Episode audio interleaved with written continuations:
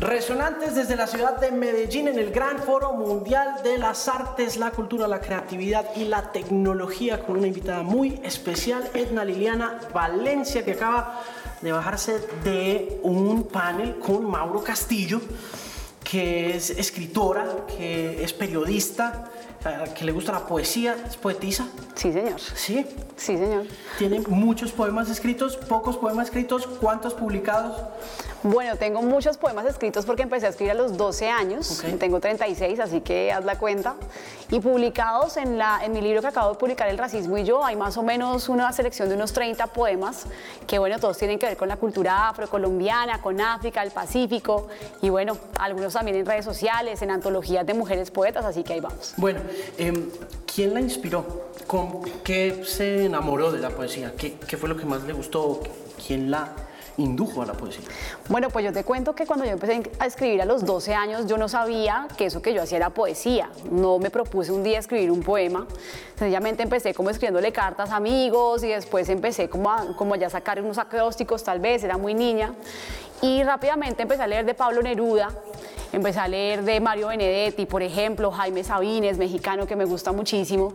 Y si tú ves, pues la mayoría hombres, o Juan Inés de la Cruz me gustaba mucho, la única mujer cuya referencia me inspiró en ese momento de la vida. Y ahí empecé, ya más grande llegó a mi vida la poesía de Mari Grueso Romero, una mujer del Pacífico que es una de mis grandes maestras que hace el prólogo de mi libro. Y recientemente, en los últimos 10 años, tal vez Shirley Campbell, esta escritora afro-costarricense que me ha inspirado tanto, que también me acompañó presentando mi libro en la Feria del Libro de Bogotá. Así que, bueno, ya muchas referencias más cercanas y ahí seguimos encontrando inspiración cada día. Usted comenzó, usted hizo algo en Canal 13, ¿no? Sí, hace muchos años. bueno, esto fue el año 2003, hace casi 20 años. Yo estaba en primer semestre de la universidad eh, estudiando comunicación en la Sabana y trabajaba como asistente de producción en Canal 13. Así que me tocó la, franja Play TV hace muchos años. La gente mandaba un mensaje de texto con la canción que querían escuchar y yo buscaba los BTR en un cuarto frío que había. Esa época me tocaba rebobinar los BTRs porque todo era análogo y correr a ponerlos. Y además era asistente de producción de un programa que se llamaba Alternativa de Salud, que era de, medicina alternativa. Así que por ahí empecé en la televisión. ¿Y su comunicación? Comunicación social, sí, periodismo.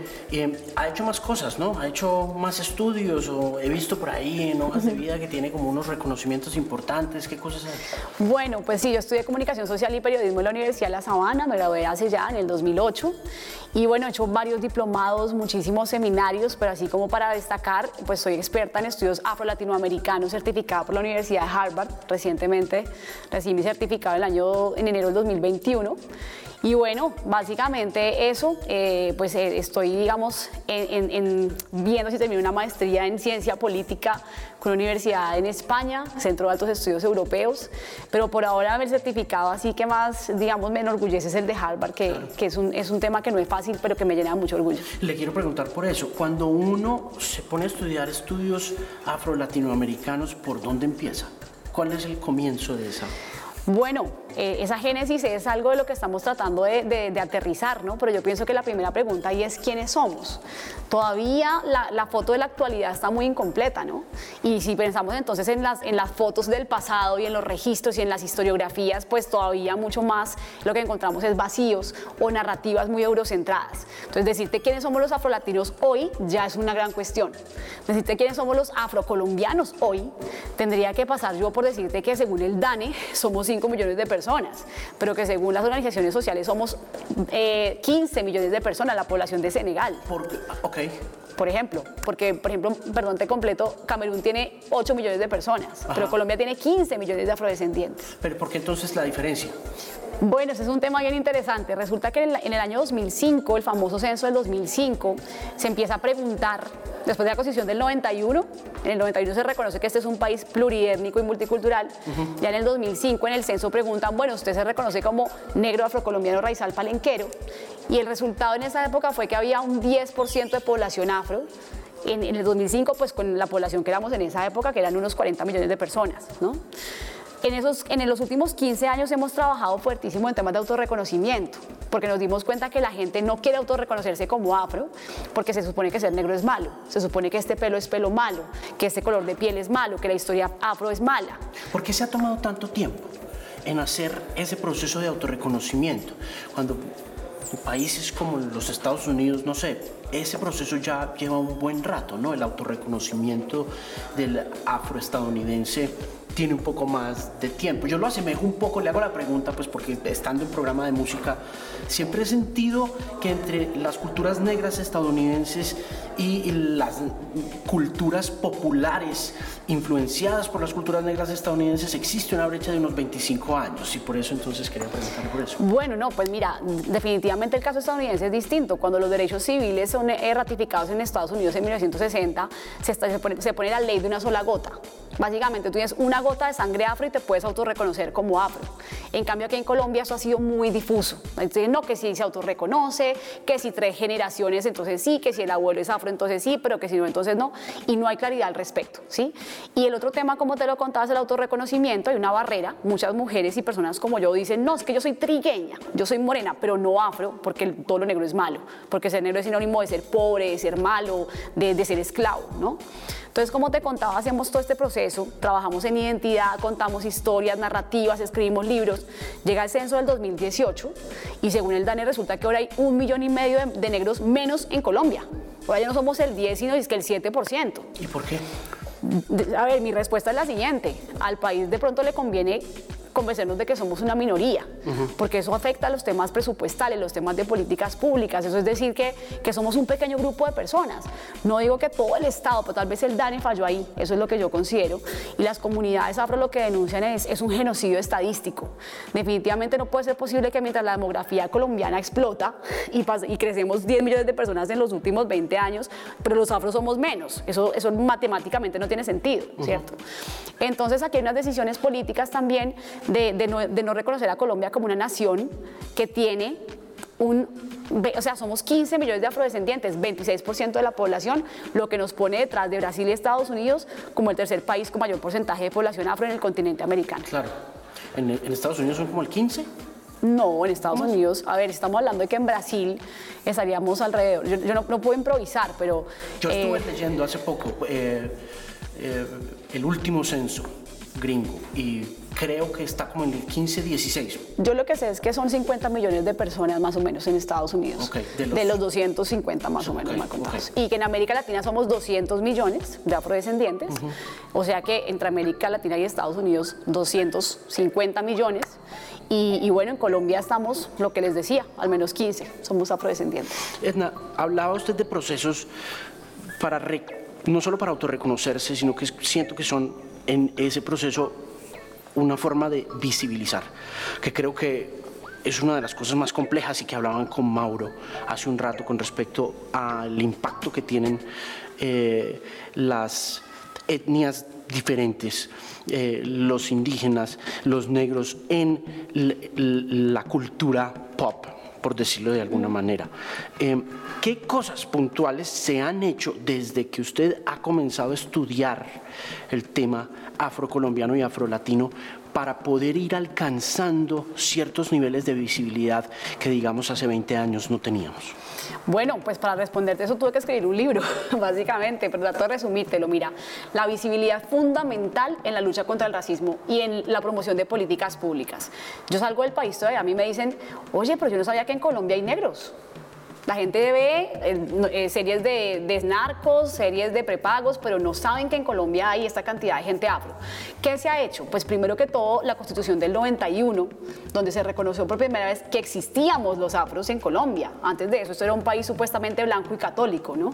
De en adelante eso nos permite este desarrollo cultural, donde hemos ido entrando en la televisión, en las novelas, en los libros, en la academia. Tenemos grupos musicales maravillosos, sin duda la cultura ha sido una herramienta fundamental ahí y, decirte también que nos ha tocado romper estereotipos mucho, porque al principio, ¿qué pasaba? Al principio no había negros visibles, ni en la política, ni en la educación, ni en la televisión.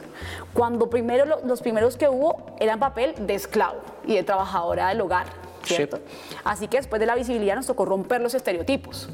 Y cuando ya dejaron que hubiera, por ejemplo, periodistas como yo, presentadoras de noticias, teníamos que alisarnos el cabello, maquillarnos de, un color más claro, vestirnos de colores neutros, porque nos veíamos muy folclóricas en televisión. Así que vemos invisibilización, blanqueamiento y estereotipia. Hemos luchado contra todo eso y seguimos luchando porque nos falta mucho, pero creo que hemos avanzado. ¿Es sistémico?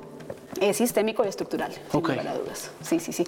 Tanto, tanto el racismo como la lucha, ¿no?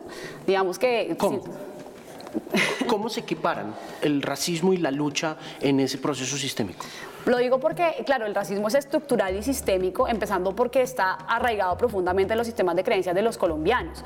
Yo voy a decir aquí que no toda persona racista es una mala persona en esencia, solamente es alguien que le enseñaron que alguien descubrió América en octubre de, 1900 de 1492, que los indígenas nunca sirvieron para nada y los negros menos. Entonces, claramente esa educación nos ha hecho a todos de alguna forma racistas, ¿sí? No me refiero al, al- al policía que mata al negro, que eso ya es violencia racista, ¿sí? Pero entonces, eh, en ese sentido, todas las profesiones, todas las áreas del conocimiento están operadas por gente que tiene prejuicios racistas en su cabeza. Eso es una- un tema sistémico. Pero también decir que los afros hemos logrado escalar nuestra lucha en todas las áreas del conocimiento también, ¿cierto? Que hoy en día tenemos unos congresistas que sirven, otros que no representan a la población afro, pero que hay, digamos, gente ya, por lo menos para discutir y para debatir, pero está la gente, ¿no? Que hemos llegado a la televisión, que hemos llegado a la academia, que hemos llegado a, a todas las áreas del conocimiento, como lo decía, y pienso que de alguna manera somos parte de este sistema, querámoslo o no, y de la misma manera nuestra lucha está presente. Mandela decía que nadie nace odiando a otra persona por el color de la piel. ¿Qué tan cierto es eso desde lo que usted ha podido estudiar? Porque a veces uno siente que es tan sistémico que ya parece hasta genético, ¿no? De acuerdo, no, pero no, realmente nadie nace odiando a otra persona por el color de su piel. El racismo es un comportamiento aprendido. Lo que pasa es que está tan normalizado que ya no nos damos cuenta. Digamos que incluso para mí es difícil decirle a alguien, oye, eso que estás diciendo es racista. Ay, no, pues si yo soy tu amiga, pues si yo te quiero. Sí, pero eso que estás diciendo es racista. Por ejemplo, a mí me cuesta que mis amigas de infancia me llamen por mi nombre. Hoy en día, después de escribir un libro y toda esta, lu- esta lucha que yo he dado y todas me dicen negris. Y le digo, amiga, dime, dime, Edna Liliana, ay, pero ¿por qué si a mí me gusta decirte negris? Sí, pero es que es mi decisión, como yo quiero que tú me llames. Y yo sé que tú me quieres, pero, pero pues decir, yo te digo a ti por tu nombre.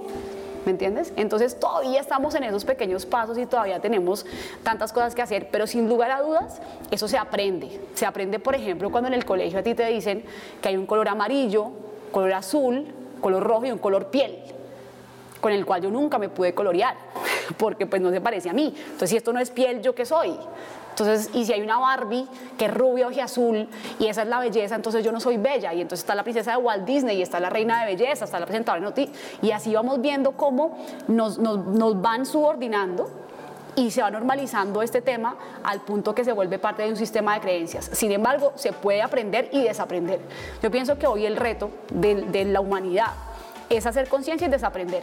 Desaprender el machismo, desaprender el racismo, desaprender el clasismo, desaprender, por ejemplo, eh, eh, el no cuidado del medio ambiente. Desaprendamos el que el papel se tira a la calle, ¿sí? Y aprendamos que hay que reciclar. Asimismo, es, es, es sencillamente eh, el ser agentes de cambio, ¿sí? No, hay, no basta con ser no racista, hay que ser antirracista activamente. En los Estados Unidos los derechos civiles y la lucha por ellos comienzan en las huelgas en Alabama, en las caminatas en Selma, comienzan con Martin Luther King, comienzan con Gloria Parks, comienzan con todos estos activistas y entre 1960 y 1963 o 64 uno alcanza a tener esta visión cuando mira hacia atrás de que las cosas iban a mejorar, ¿no? Que como dice Sam Cooke en su canción A Change is Gonna Come, muy esperanzadoramente decía Sam Cooke que el cambio iba a suceder y de repente estamos en 2019 viendo como un policía mata a, a- a George Floyd en Minneapolis, en Minnesota y uno dice no puede ser, no, ¿qué, pues, la pregunta es, ¿qué tan lejos estamos de entendiendo que la lucha por los derechos civiles en los Estados Unidos continúa siendo tan compleja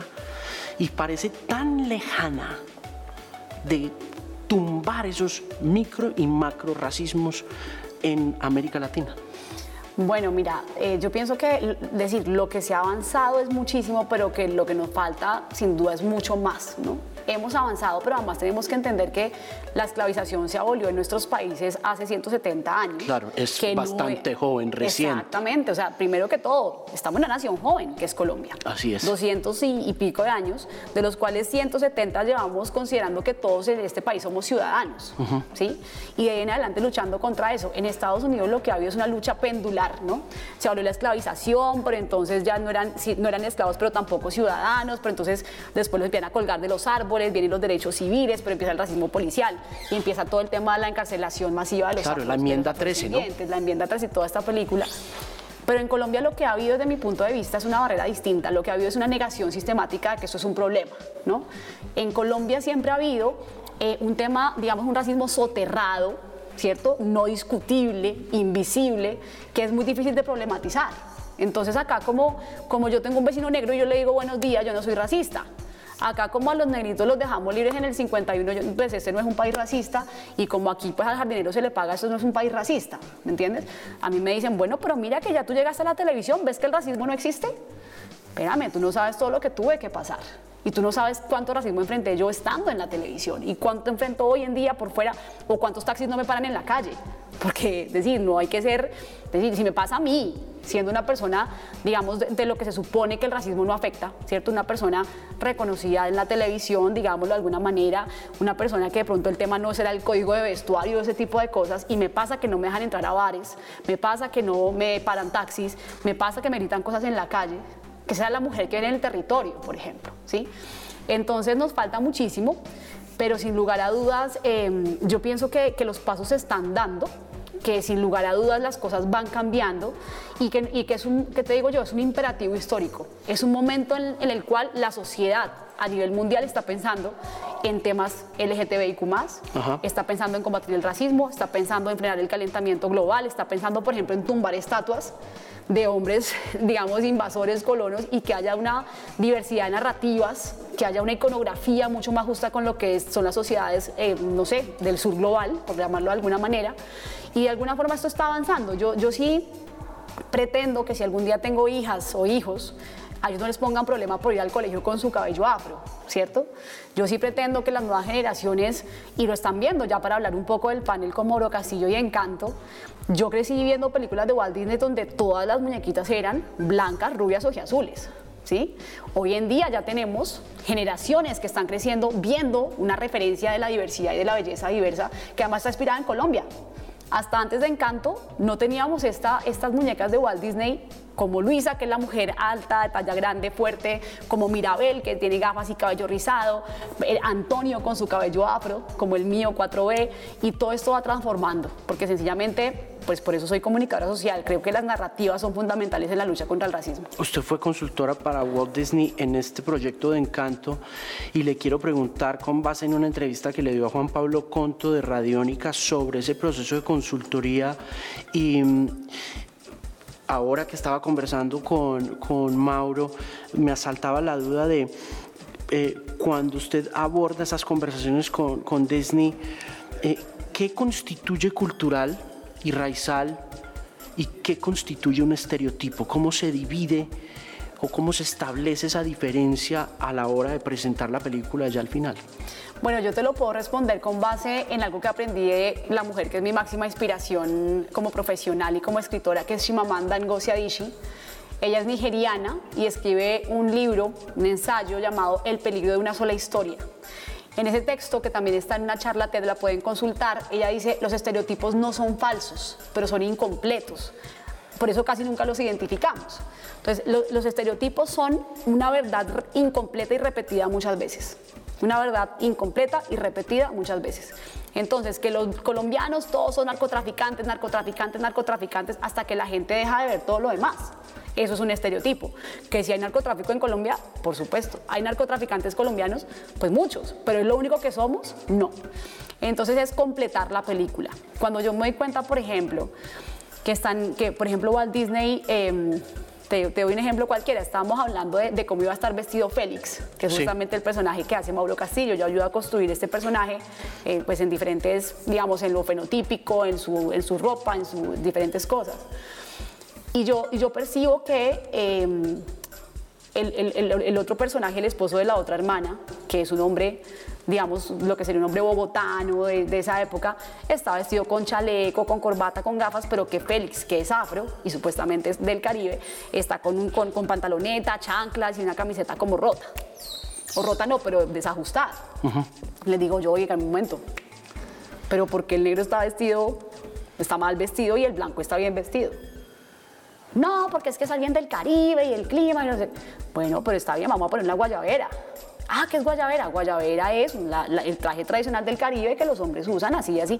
Está bien que, está bien que tenga, es decir, no zapato cerrado, no tiene que ser un mocasín, pero pongamos unas sandalias. O, unas alpargatas que cubran el pie, pero no tenemos que reforzar la idea de que el negro siempre está mal vestido. ¿sí? Lo que pasa es que es muy difícil porque son los lugares comunes en los que siempre caemos. ¿sí? Un ejemplo fácil. Cuando, una cuando un jugador de fútbol de la selección Colombia, de los cuales muchos son afros, vota un gol, uno dice, ah, jue madre, votó el gol. Pero si es negro el que votó el gol, ¿qué dice la gente? negro no sé cuánto. Entonces todos votan goles, ¿cierto? todos, los blancos, los negros, los indios votan goles, pero solamente le echamos el madrazo al negro. Con, el, tema de que es negro, ¿sí me entiendes? Sí, claro, sobre todo con el utilizando el negro como un peyorativo, como no sé cuánto. Si fuera como un decimos pero no le decimos mestizo no sé cuántas, ¿sí, me entiendes? Pues ahí es muy fácil identificar o, o muy difícil, ¿cierto? Pero mira que al final se vuelve obvio cuando uno lo pone en el papel. Entonces, esos son los estereotipos y eso es lo que tenemos que evadir. Mira, como colombianos y como colombianas te lo digo, así como se siente uno cuando dicen que Colombia es solo narcotráfico, Así se identifican los estereotipos. Cada comentario que te hace sentir incómodo cuando tú dices, haz que todos los negros son brutos, haz que todos los negros son bulliciosos. Pero ¿por qué? O sea, no, no es real, ¿cierto? Y no tenemos por qué caer en esos lugares tan comunes. En Colombia hay 115 pueblos indígenas reconocidos por el Ministerio del Interior usted es un indio bruto. Perdóname, pero ¿de qué, ¿de qué pueblo indígena me estás hablando? No conozco ninguno que sea bruto. Hmm. Y en Colombia pasamos por el colegio y por la universidad sin enterarnos que aquí hay 115 pueblos indígenas. ¿Cuál de las dos cosas es ignorancia? ¿La del indígena o la tuya? Eh, esa es mi pregunta y ahí vamos combatiendo los estereotipos. Quiero que hablemos un poco de la utilización de la palabra negro o negra en, la sociedad y en, qué momento está bien decirlo y en qué momento está mal decirlo si lo comparamos un poco con la manera como los Ebonics, como lo llaman en Estados Unidos desde 1973, la aparición de esta lengua afrocéntrica en Estados Unidos permite las licencias en el inglés de decir nigger, eh, distanciándolo obviamente vocalmente del nigger, del nigger del sur de Estados Unidos. ¿Qué tan cómoda se siente con, partiendo de la base del inglés, con el uso entre ustedes de la palabra nigger? bueno, eso es, un gran debate. Eso es de, la cosa, de, lo que me preguntaste al principio de por dónde se empieza a estudiar esto. Bueno, por cómo nos llamamos, quiénes somos. Ese es uno de los grandes debates que tenemos. Te lo resumo así. El español es la única, el único idioma, digamos, em, europeo, ¿cierto? Globalizado, en el cual solamente existe un término, ¿cierto? Que se usa tanto de forma cariñosa como de forma despectiva. Los demás idiomas hay más de una palabra. Lo dices muy bien, en inglés tienen varias palabras. Tienen black, incluso brown, negro, negro nigga, nigger, diferente. Y, cada uno, digamos, cuál es el racista. O sea, negro es súper racista, por ejemplo. Pero si yo te digo my nigga entre, entre afros, eso ya no es tan racista y se entiende, pero es distinto si lo dice un blanco. Hmm. En todo caso hay varias palabras. En alemán, mira que es muy curioso porque las palabras son Schwarze y Neger. O sea que Schwarzenegger sería como el negro más negro. Arnold Schwarzenegger. Schwarze se dice negro y, negro también se dice negro, pero entonces el otro es despectivo, uno es despectivo y el otro no. En español está esa disyuntiva, se dice negro para ofender y negro de cariño también, ¿cierto? Yo como salgo de ahí, yo me identifico como que yo no soy un color, sino que yo soy colombiana, una colombiana que viene de África. Yo políticamente me reconozco más como afrocolombiana, ¿sí? Siento que, que, que el color no siempre es el tema, porque es que incluso a mí me dicen, pero tú no eres tan negra porque el, color es discutible, el origen no. ¿Me entiendes? El, color es discutible, la cultura no. Entonces yo no puedo discutir que yo soy menos afrocolombiana. Puedo ser menos oscura o menos negra, pero no menos afrocolombiana, porque es un rasgo cultural. Y por, y por último, decirte que en África no hay negros. Los negros no existen desde mi punto de vista. En África nunca hubo negros. Hubo bantúes, carabalíes, mandingas, ararats, eh, más de 1.300 grupos culturales que hay, no los llamo tribus de ninguna manera, en África. Eh, y entonces eh, solamente se les llama negro en el contexto de la esclavización. El africano era un, era un mandinga, era un xenobufo, ¿cierto? Era un wolof hasta que el portugués, el español, el inglés, el francés lo esclaviza y le llama negro y lo cosifica, lo convierte en un objeto de compra y venta. Negro no era el que está en África. Así que tampoco hay, para mí tampoco hay blancos en Europa, si de eso se trata. ¿Me entiendes? Pienso que esta idea del blanco y el negro es justamente la que fundamenta el racismo, el, ver a la gente por colores. para mí hay europeos, europeos de distintos países y distintas culturas, africanos también, eh, llamámoslo amerindio, gente de la diáspora, lo que tú quieras. O amerindio tampoco me gusta, americanos, indígenas. Pero en todo, en todo caso, yo sí, con el término negro, no tanto. Ahora, decirte que esa es la posición política o políticamente correcta, pero que a mí mucha gente me, en, mi casa y entre nosotros nos llamamos negros sin problemas. Que nosotros los negros sí estamos nosotros lo decimos cómodamente. pero, pero, ¿y cómo se sale del problema? Díganle a la gente por su nombre. Fin del problema. Oprah Winfrey, sin embargo, es muy enemiga del nega. ¿Quién, quién? Oprah Winfrey. Oprah, Winfrey, sí, Oprah le decía a Jay-Z. Sí, eso no lo reproduzcamos. Y Jay como que decía, pero pues Sí, mire que hay un último tema y, te lo resumo. También lo que hay es una, una resignificación de los conceptos con los cuales nos han discriminado. Hay gente a la que aprecio mucho que defiende el concepto negro porque es como negros que somos víctimas del racismo. Fuera del concepto negro no existe la discusión racial, ¿sí? Entonces, sí, como negros nos esclavizaron y nos, y nos, eh, nos racializaron, ¿cierto? Es desde ahí que debemos luchar y resignificar ese concepto. Viene todo esto como el black is beautiful, ¿no? Todo lo negro es hermoso, ser negro es hermoso, nuestro cabello es lindo y eso también me parece válido. Al final, todo lo que sume, todo lo que construya para mí, aporta. ¿Usted se crió en Bogotá? Sí, señor. Ok. Nací y crecí en Bogotá. ¿En dónde se crió? ¿En qué barrio? en el barrio Modelia. Ok. nací, nací, en, bueno, nací en, no nací en Modelia, pero desde los tres años viví ahí, como hasta los 11, 12 años entre Modelia, Quinta Pared, Normandía, por ahí pasó mi. Ok, ok, occidente, occidente. Sí, ya después, ya después más hacia el barrio Toberín, San Cipriano, allá al norte, detrás del Carmel Club, por allá. Pero entonces yo me creía, me creía las cruces y me gustaba el hip hop y gotas de rap y estilo bajo y, todo eso. Entonces la etnia, yo era fan de todo, soy fan todavía. Sí. De toda esa banda que solo los veía por televisión y cuando por fin los vi en vivo no lo puedo creer. Pero sí, esa fue mi infancia en Bogotá.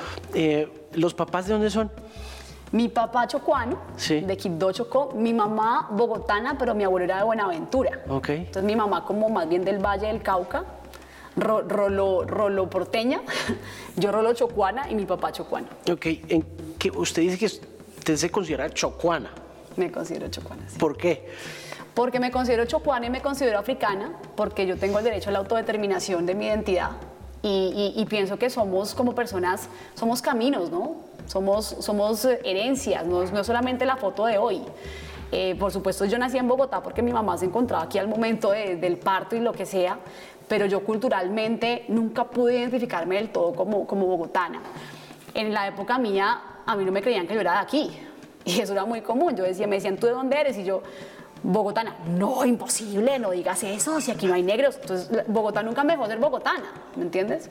De alguna forma, cuando empiezo era el Chocó y empiezo a sentir que allá yo sí era bonita, porque acá era la fea del barrio, ¿cierto? Porque la bonita era la, la rubia y azul, pero en Quibdó todo era distinto.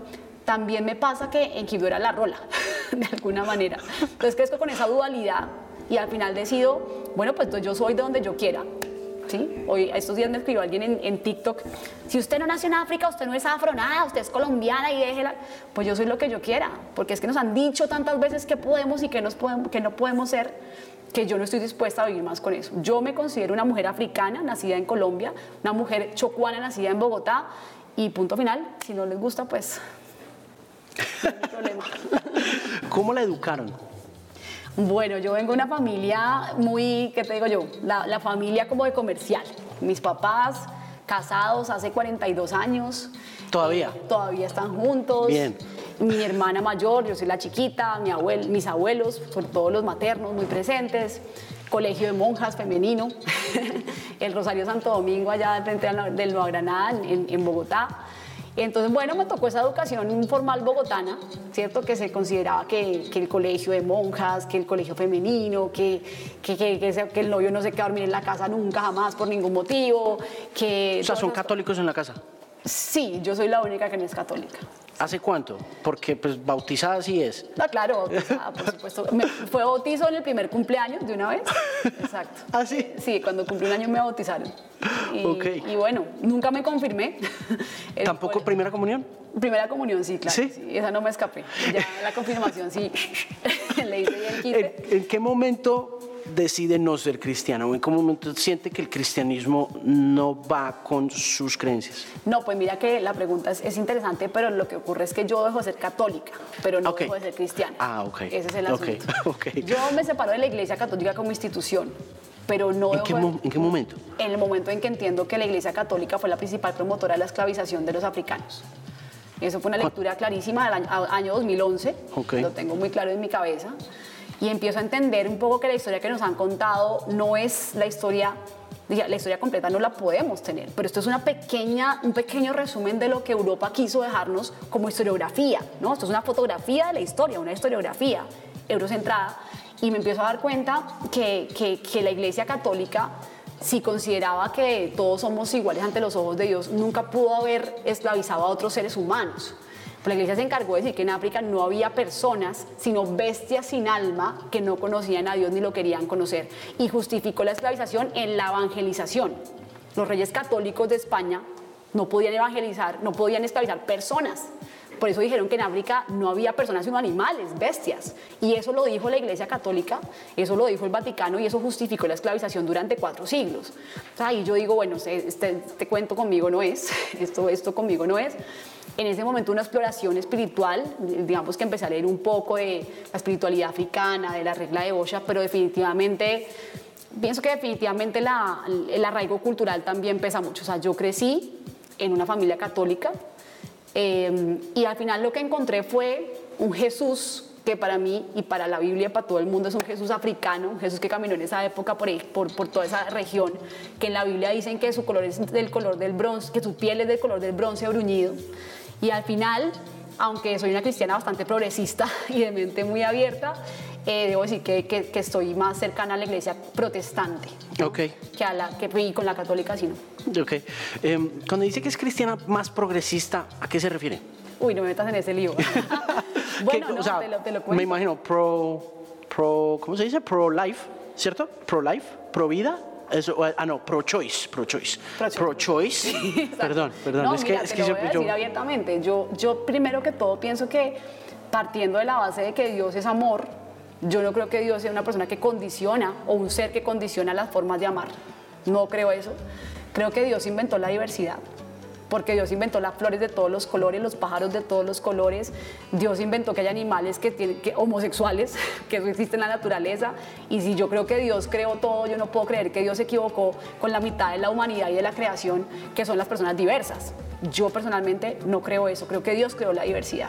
Y creo que Dios, si Dios nos dice que amemos al prójimo, es amar sin condición. Así que yo defiendo totalmente los derechos de la población LGTBIQ+. Creo que si hay parejas heterosexuales que abandonan niños, no es un problema que parejas homosexuales los adopten, por ejemplo. Y creo en el derecho a decidir de las mujeres. Definitivamente el Estado no tiene por qué decidir sobre las decisiones individuales de las mujeres. Pienso que hay muchísimos niños, productos de violaciones, productos de incestos, productos de embarazos no deseados, que definitivamente están sufriendo las consecuencias de un Estado que durante muchos años no permitió a las mujeres decidir. No digo que es que ahora esto pueda tomarse como como un método anticonceptivo, por supuesto que no. Hay que, tiene que haber educación, que sea el último recurso, pero que la decisión sea de cada mujer. Entonces, bueno, por esas razones, creo que en mi iglesia van a decir que, que, pues, que esto es demasiado progresista, pero yo tengo mil maneras de entenderlo desde la palabra de Dios. ¿sí? Yo pienso que definitivamente... em, el amor, el amor y la misericordia de Dios van mucho más allá de lo que el hombre pueda llegar a entender. Entonces yo no creo que Dios está como, tú eres gay fuera de mi iglesia, tú abortaste fuera de mi iglesia. Yo no creo en ese, en ese Dios. Yo pienso que es una interpretación humana de, una, de una palabra que es mucho más grande que el amor que nosotros podamos llegar a entender como personas. Entonces al final, por eso me considero muy progresista como cristiana. Y aquí pues la gente dice, bueno, pues entonces no seas cristiana porque entonces los cristianos no defienden eso. Para mí el cristianismo no es una religión, es una relación con Dios y mi relación con Dios es esa. Y así como no permito que nadie autodetermine si soy africana o no, pues con eso tampoco permito que nadie se meta. ¿Qué cree que va a pasar ahora que se cayó Roe versus Wade? Inverosímil que un país retroceda 75 años de historia en los derechos individuales de las mujeres. Inverosímil. Eso digamos que es consecuencia también de los cambios que ha habido en la Suprema Corte de Estados Unidos desde que Trump fue presidente, ¿no?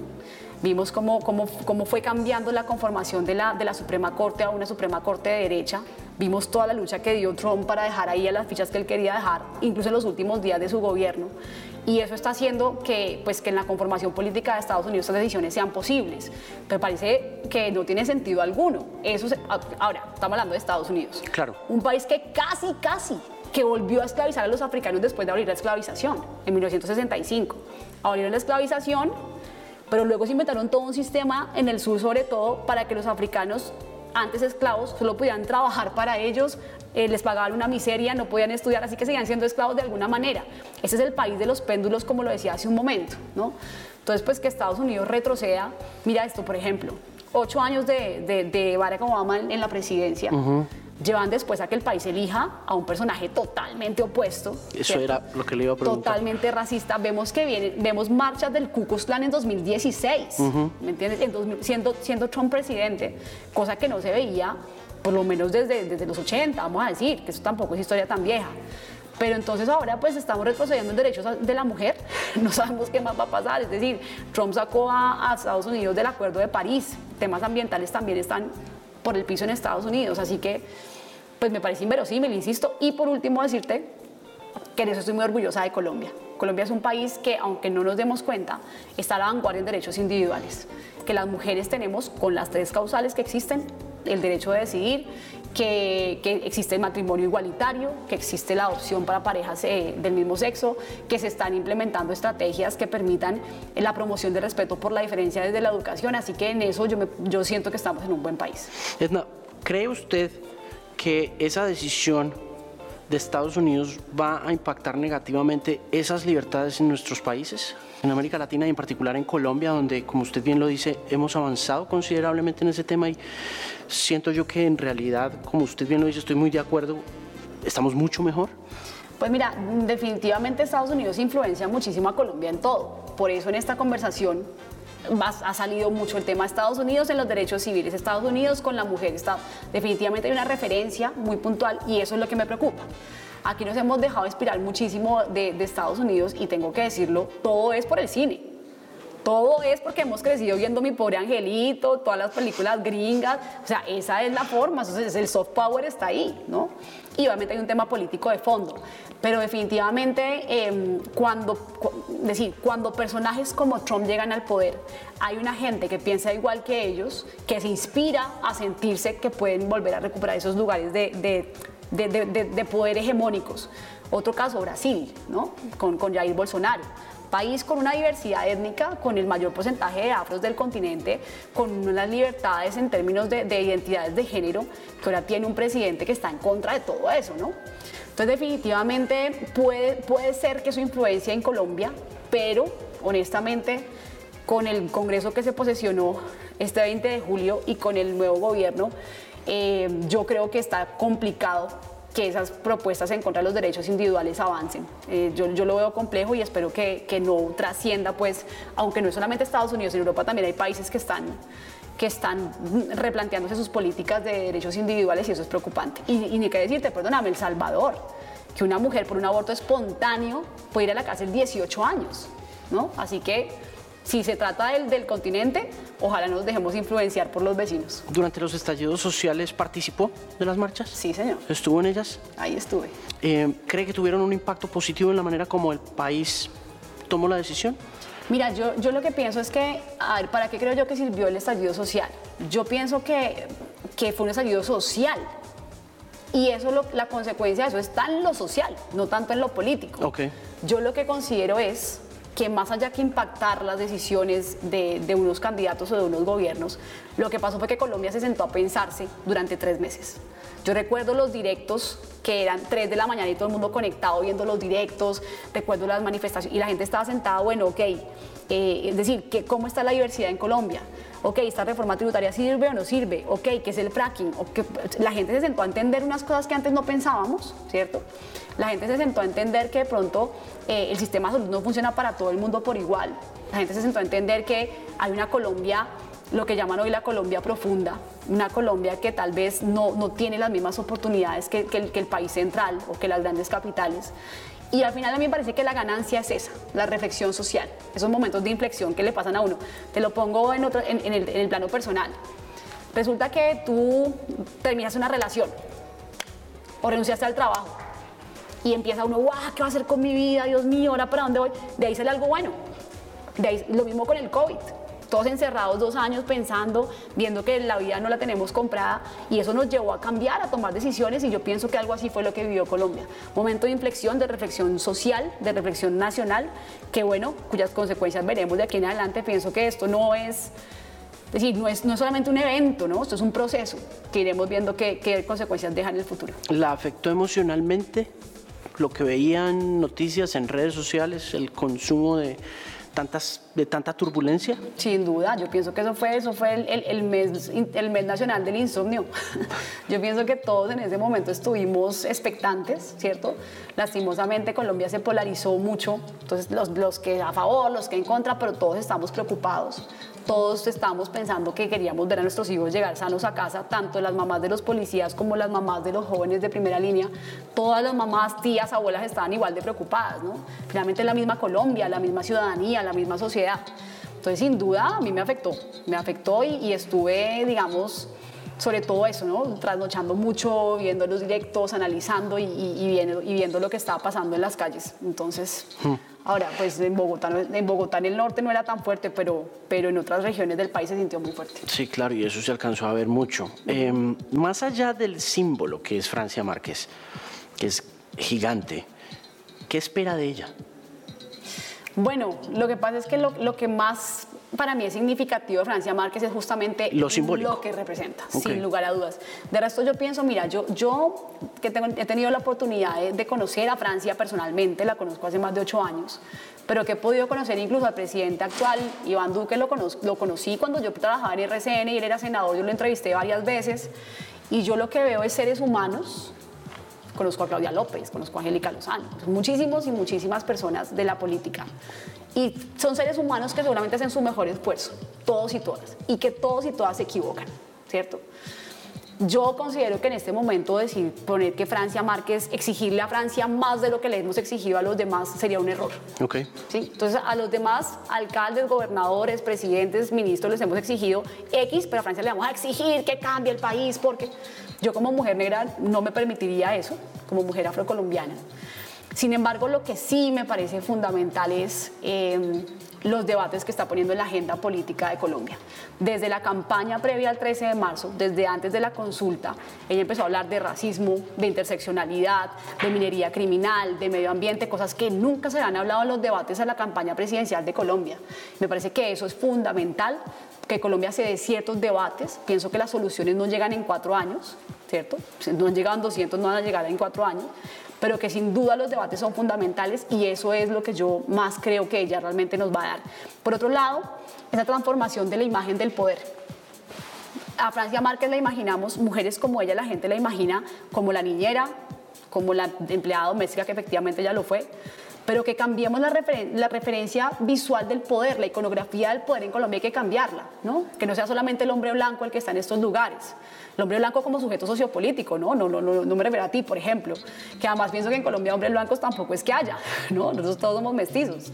Me refiero a este, este sujeto que ha estado siempre en el ejercicio del poder. Entonces, para mí eso. Y por último, decirte, es una gran amiga, es una hermana, la quiero muchísimo, la conocí cuando llegó en el año 2014 caminando desde el Cauca hasta Bogotá. Yo trabajaba en RCN Televisión en ese momento, la entrevisté, surgió una gran amistad y definitivamente la admiro como persona. pero sí pienso que no sería justo que le pidamos a ella más de lo que le hemos pedido a los demás vicepresidentes de este país, que entre otras no ha sido nada. en realidad, sí. en realidad es muy cierto, es muy cierto. Mire, pero ¿no le preocupa un poco que como pasó con Barack Obama en los Estados Unidos y volviendo a hablar de esa naturaleza pendular de las circunstancias sociales que rodean los derechos civiles, que, em, que pase eso, que lo que pasó con Barack Obama, que terminaron poniendo a un blanco racista, eh, clasista, machista. clasista, machista en el poder simplemente porque Barack Obama era negro? Pues mira, yo, yo qué te puedo decir, estamos en un momento en ese sentido muy, muy, digamos, nuevo para la historia colombiana, después de 200 años largos de unos gobiernos tradicionalmente de derecha, unos gobiernos, digamos, conservadores. Tenemos este primer gobierno que va a ser un gobierno que se, que se declara distinto, que se declara el gobierno del cambio, de la reconciliación, el gobierno de, de los nadie, el gobierno de, de vivir sabroso, conceptos que a mí me resuenan, debo decir. Pero, pero, pero digamos que yo no considero que el país vaya a dar un giro tan dramático de un momento a otro. Pienso que esto va a ser un proceso, vamos a ver qué pasa en estos cuatro años.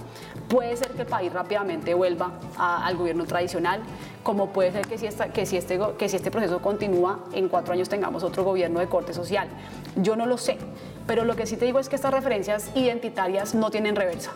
Y te un ejemplo desde, desde Encanto. Ya los niños están viendo una familia multicultural que representa a Colombia.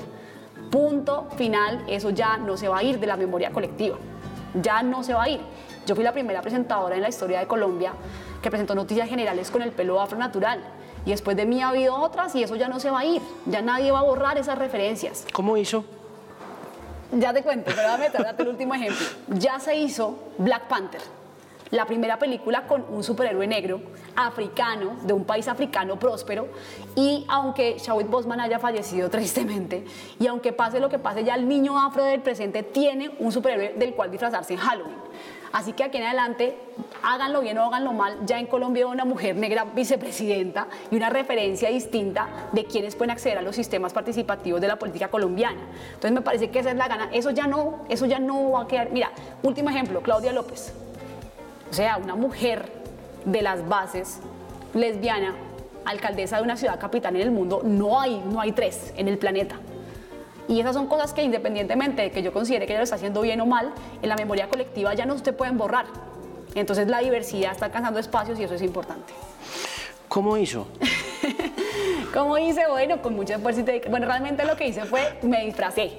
Se los voy a confesar aquí. Me disfracé un, un año.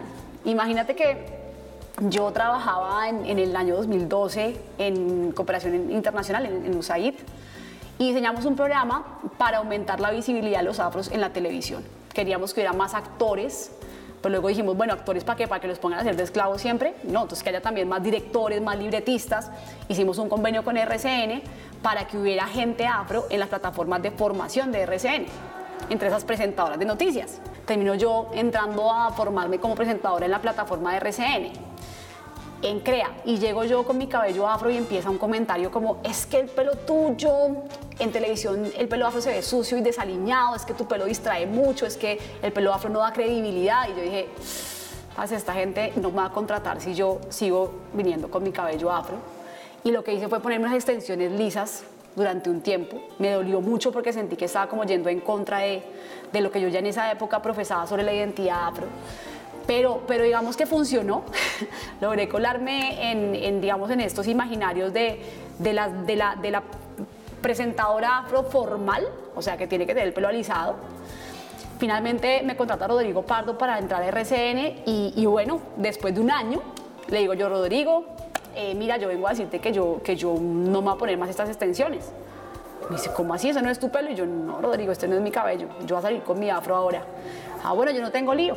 Un tiempo después llega Claudia Gurizati, que es la que decide ponerme ya en el set de noticias, y ya ella me, conoció así un poco y, le sonó mucho esta, esta imagen distinta. Eh, y, definitivamente yo le dije, Claudia, yo no me voy a sentar a presentar a reproducir el mismo estereotipo de que una mujer afro tiene que alisarse el cabello para poder ejercer su profesión. yo así, yo lo hago si me dejas hacerlo con mi cabello afro. Porque yo quiero que las niñas vean que pueden ser lo que son y trabajar en lo que quieran sin necesidad de renunciar a sus características étnicas. Y Claudia me apoyó con eso y bueno, así fue, pero la verdad fue un pequeño caballo de Troya que metí ahí. Buenísimo. Para poder infiltrarme. Bueno, eso estuvo bien. Mire, ¿usted entrevistó a Chimamanda? Sí, la entrevisté. Bueno, ¿y cómo llegó allá? Bueno, la entrevisté en el AI Festival del año 2018. ¿La conocía antes? ¿Había tenido acceso a, no, no, no, a la literatura? O, ah, claro. sabía, eh, creo que ella escribió Todo el mundo debe ser feminista. Creo Todos que deberíamos ser feministas, exactamente. También maravilloso si lo pueden leer o, ver en YouTube, que también está hermosa, ¿no? Yo ya estaba enamorada de Shimamanda, ella me revolucionó la vida con eso del peligro de una sola historia. En el año 2010 lo vi por primera vez y, eso inspiró todo mi estilo periodístico. Yo en RCN y en France 24 lo que hice fue proponer estrategias de visibilidad para la población afro, por eso gané varios premios, eh, pues, digamos premios de periodismo a nivel nacional y varios reconocimientos.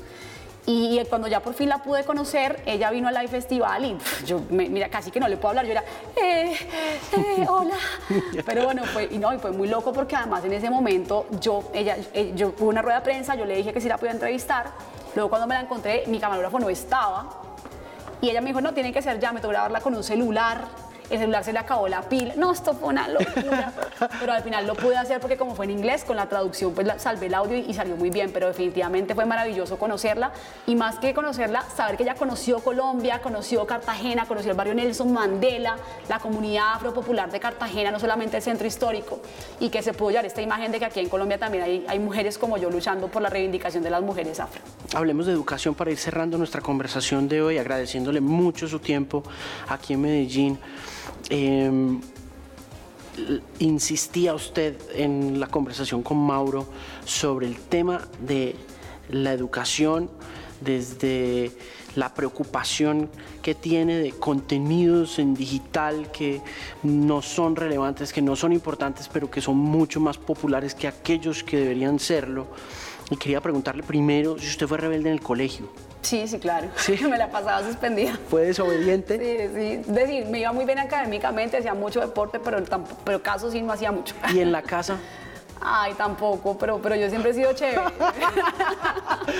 no, se lo digo porque es que me, me parece curioso que su inquietud sobre la educación contraste tanto con su ímpetu de educarse eh, a sí misma. ¿no? De, ser dentro de todo lo que ha aprendido, dentro de todas las posibilidades que ha tenido para educarse, de ser autodidacta, de, de, inculcarse a sí misma valor por quien es, valor por ser mujer, valor por ser afro. Y creo que eso viene como en la casa, ¿no? Como que la educación empieza en, es, en casa. Entonces quería preguntarle un poco sobre esa inquietud que tenían con Mauro ahí, de si es verdaderamente necesario que las instituciones cambien cuando en realidad el cambio empieza es por uno mismo. Bueno, yo pienso que eso es recíproco, ¿no? Esa, esa pregunta se parece a la del huevo y la gallina, pero también se parece así, así la gente hace la cultura, la cultura hace las personas, ¿no? Definitivamente la cultura nos hace lo que somos, pero nosotros somos los agentes vivos de la cultura, ¿no? En ese sentido, cuando evolucionamos como sociedad, la cultura también debe evolucionar. Y si evoluciona eso, pues la educación también tiene que evolucionar. Definitivamente la educación de hoy no es la de hace 20 años. Decirte, yo, decir, yo voy a mi colegio hoy, ese colegio de monjas eh, femenino, hoy en día es un colegio mixto, bilingüe, eh, decir, con muchas, con muchas cosas diferentes a las que yo, y, están los mismos rectores tal vez, pero la educación va cambiando, los museos de hoy no son los mismos museos de hace 20 años, ya no es la estatua ahí quieta, ahora el museo es interactivo, el museo te habla, el museo es un espacio de discusión, digamos, de problematización social, ¿no? Entonces, sin duda, la educación tiene que ir cambiando y el contenido para mí es fundamental y que haya narrativas diversas. Para mí, creo que mi misión de vida es combatir las narrativas eurocentradas, combatir las historias únicas. O sea, el Chocó no es solo pobreza, Colombia no es solo narcotráfico, eh, este continente para mí no se llama América, ni, ni, Colombia haría llamarse Colombia si hablamos de eso, ¿no? Es un pésimo nombre para un país, para un país andino, ¿no? de, de, de gente indígena.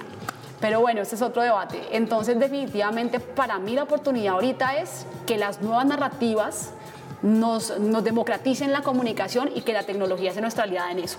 Plataformas digitales, eh, industrias culturales, eh, gente en la calle, periodismo independiente, libros con otros temas. Necesitamos narrativas distintas para generar una identidad con respeto por la diferencia. Si hubiera un libro que tuviera que escoger para incluir dentro de ese proyecto académico nuevo que se aleje de lo eurocéntrico y se acerque más a la afrocolombianidad y al afro, a la afrolatinidad, ¿cuál sería ese libro? Mi libro, El racismo y yo, lo acabo de escribir, lo acabo de lanzar el pasado primero de mayo en la Feria del Libro de Bogotá. Está diseñado para eso, así que esa es la respuesta. Eh, ¿Proyectos, cosas para hacer en el futuro inmediato, cercano, lejano? Sí, bueno, por ahora muy contenta de, ser periodista independiente, de, decir cosas que antes no podía decir, pues estar siempre en el set de noticias. Pero bueno, pronto la apertura de un centro de identidad y estética afro en la ciudad de Cali, eh, por un lado un salón de belleza para cabello afro, que hemos sido excluidas y, racial, y nos han rechazado en los salones de belleza toda la vida las mujeres negras, pero también con un espacio de formación, de, de cineforos, de librería, café, poesía, así que eso está, viene muy pronto, estará la inauguración en Cali. Después de eso, pues mi podcast, que como te decía, yo considero que somos caminos. El podcast se llama Afro Caminos y lo estaré lanzando muy pronto. Y bueno, seguir trabajando con mi libro. Estuve hace un par de días en Honduras, eh, ya lo, presenté en República Dominicana, eh, en Colombia moviéndolo por todas las regiones y seguir pedaleándole a ese proyecto literario. Mucho gusto conocerla, en Liliana. Muchísimas gracias, Ale. Ha sido un placer. A ustedes muchísimas gracias por estar con nosotros en el podcast de Resonantes por Canal 13. Nos vemos en una próxima ocasión.